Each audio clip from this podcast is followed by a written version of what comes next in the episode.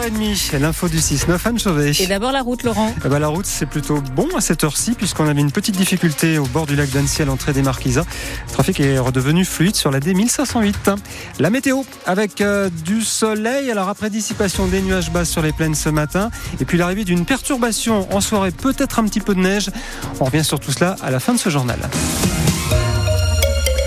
Les stations de ski doivent vraiment prendre la mesure du changement climatique. Alors cette fois, c'est la Cour des comptes qui alerte sur la situation.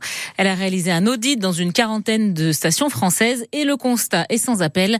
Le tout ski n'est plus possible. Ce modèle économique est à bout de souffle et le changement climatique n'est pas suffisamment pris en compte. À trois jours du début des vacances et de l'arrivée des touristes, certains auraient préféré un autre style de publicité. Jean-Luc Bock est le maire de La Plagne. Il est président de l'Association nationale des maires des stations de montagne. Il parle d'un rapport dogmatique et croit encore au modèle économique des stations. Le modèle, à l'origine, c'est un modèle social qui a permis à des millions de personnes de venir à la montagne. 70% de notre clientèle est française. Donc ça veut dire qu'on participe intégralement à l'économie. Les États-Unis, l'hiver dernier, qui sont maintenant devenus les premiers en termes de fréquentation et domaine skiable, continuent à développer fortement leur modèle. Dans les Rocheuses, l'hiver dernier, 2023, ils ont eu trop de neige entre 15 et 25 mètres. Donc ça veut dire qu'il y a des choses un petit peu dans ce dérèglement qui sont inconnues à l'heure actuelle. Et du côté des associations de défense de l'environnement, on espère au contraire que ce rapport de la Cour des comptes va servir d'électrochoc pour trouver euh, des alternatives au tout ski. Antoine Pin, le directeur de l'association Protect Our Winters basée à Annecy. C'est confortable pour personne de se rendre compte que ce qui nous passionnait toutes et toutes, de ce qui nous fait vivre et qui impulse notre culture depuis des années est en train de disparaître, mais c'est pas en refusant les faits, ce n'est pas en refusant la parole des scientifiques qu'on va trouver la, solution derrière. Quoi qu'il arrive, la science est sans appel, la neige diminue, les températures augmentent, les glaciers fondent, le coût de l'énergie augmente, l'eau se raréfie. On ne peut pas faire le forcing face à la réalité scientifique. Le problème de compréhension se trouve en fait, je pense, sur la date réelle de péremption du modèle. Alors le rapport de la Cour des comptes hein, fait près de 150 pages. Si jamais vous n'avez pas le courage de tout lire, euh, les journalistes web de France Bleu vous ont fait un résumé à lire sur francebleu.fr. Un skieur meurt hier à Tignes. Il était dans le snowpark. Il a fait une lourde chute après avoir pris une bosse. Euh, ce vacancier de 35 ans skiait avec euh, ses cousins et puis toujours à Tignes, un blessé grave hier dans un restaurant d'altitude, le Lossoli. Un cuisinier a été grièvement blessé après l'explosion accidentelle d'une bonbonne de gaz, une bonbonne de gaz de chalumeau. Une vingtaine de clients ont été évacués euh, le temps de l'intervention des pompiers. Là, c'est sur le toit d'un immeuble que des pompiers sont allés chercher une femme cette nuit à Annecy. Euh, le feu a pris dans la buanderie de son appartement au troisième et dernier étage de l'immeuble. C'était vers 3 heures du matin. Euh, cette femme de 29 ans est alors allée se réfugier sur le toit. Elle est légèrement blessée, incommodée par des fumées. Hommage aujourd'hui à Paris aux victimes françaises du Hamas. 42 Français ou Franco-Israéliens ont été tués le 7 octobre dernier lors de l'attaque du Hamas contre Israël et trois personnes sont toujours portées disparues. Cet hommage présidé par Emmanuel Macron se déroule aux Invalides à partir de 11h45 en présence des familles des victimes. France Bleu Pays de Savoie, il est 8h33. De nombreux sportifs rêvent au JO de Paris. Et à six mois de la compétition, pour certains, rien n'est joué. Ils ont encore espoir de décrocher euh, leur qualification euh, pour participer au JO, voire même obtenir euh, une médaille. Eh bien, ça, c'est l'aboutissement d'un parcours très difficile.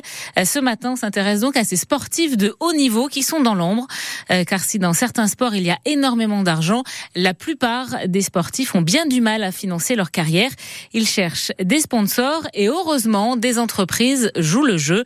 C'est le cas par exemple de Prolutech à Albi-sur-Chéran et pour son patron Cyril Valran, c'est d'abord une histoire de rencontres et de valeurs, Marie-Ameline. Dans une vie d'avant les affaires, Cyril Valeron a été compétiteur. Aujourd'hui, il reste un sportif passionné et attentif à l'éclosion et à la progression des jeunes talents, comme la biathlète Sophie Chauveau, révélée en Coupe du Monde au Grand Bornand l'an dernier et sélectionnée pour les prochains championnats du monde. On avait repéré euh, un peu toutes ses performances. On trouvait qu'elle avait vraiment un niveau de ski à son âge qui était vraiment euh, top. Donc, euh, vers ses 17 ans et demi, on l'a contacté et on lui a dit bah, écoute, nous, on aimerait faire un bout de chemin avec toi. C'est ce qui nous permet d'être aujourd'hui encore son partenaire sur le bonnet. Le credo de Cyril Valran, c'est autour de valeurs partagées, apporter son soutien à des jeunes quand ils en ont le plus besoin, c'est-à-dire qu'ils sont encore inconnus, sans gros résultats et donc sans sponsor.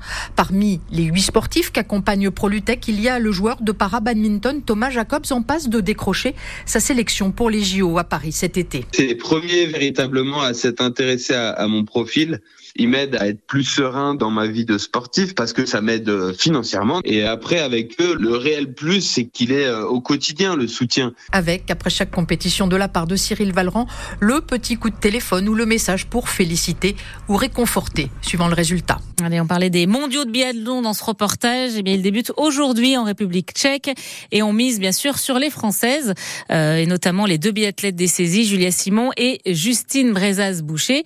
Euh, chez les hommes, c'est un petit peu plus difficile depuis quelque temps, mais pas question pour autant de faire la figuration. Éric Perrault de Pézé-Valandry. Toujours dans le même état d'esprit, j'y vais pour la gagne, j'y vais pour, pour tout découper. Euh, dans mon langage, encore une fois, ça veut juste dire qu'il faut que je sois plein engagement, profiter à fond et, tout donner parce que c'est ça qui compte. Pas envie de rentrer avec des regrets, donc euh, voilà. Maintenant, je vise la victoire comme beaucoup de compétiteurs. Hein. C'est l'objectif, surtout lors des mondiaux. Le but, c'est de gagner l'or. Maintenant, voilà, il y a énormément de concurrence. Pour l'instant, d'après ce que j'ai montré en, Coupe du Monde, je joue pas tout à fait euh, au niveau de gagner une course, mais euh, je sais que c'est possible. Plusieurs fois, je me suis prouvé que c'est pas si loin. Donc, je pense que j'ai mes, mes possibilités dans toutes les épreuves. Ce qui va compter, c'est de skier vite, de tirer bien. C'est pas nouveau ce que je dis, mais voilà, je pense que les mondiaux, c'est des, des, courses pleines de rebondissements avec plein d'opportunités. Il faut juste savoir les saisir. Donc, voilà, objectif, saisir ces Et ces mondiaux de biathlon commencent donc aujourd'hui. Ce sera avec le relais mix. Ce sera à 17h20 avec Julia Simon, Justine Brezas-Boucher, Éric Perrault et Quentin Fillon-Maillet.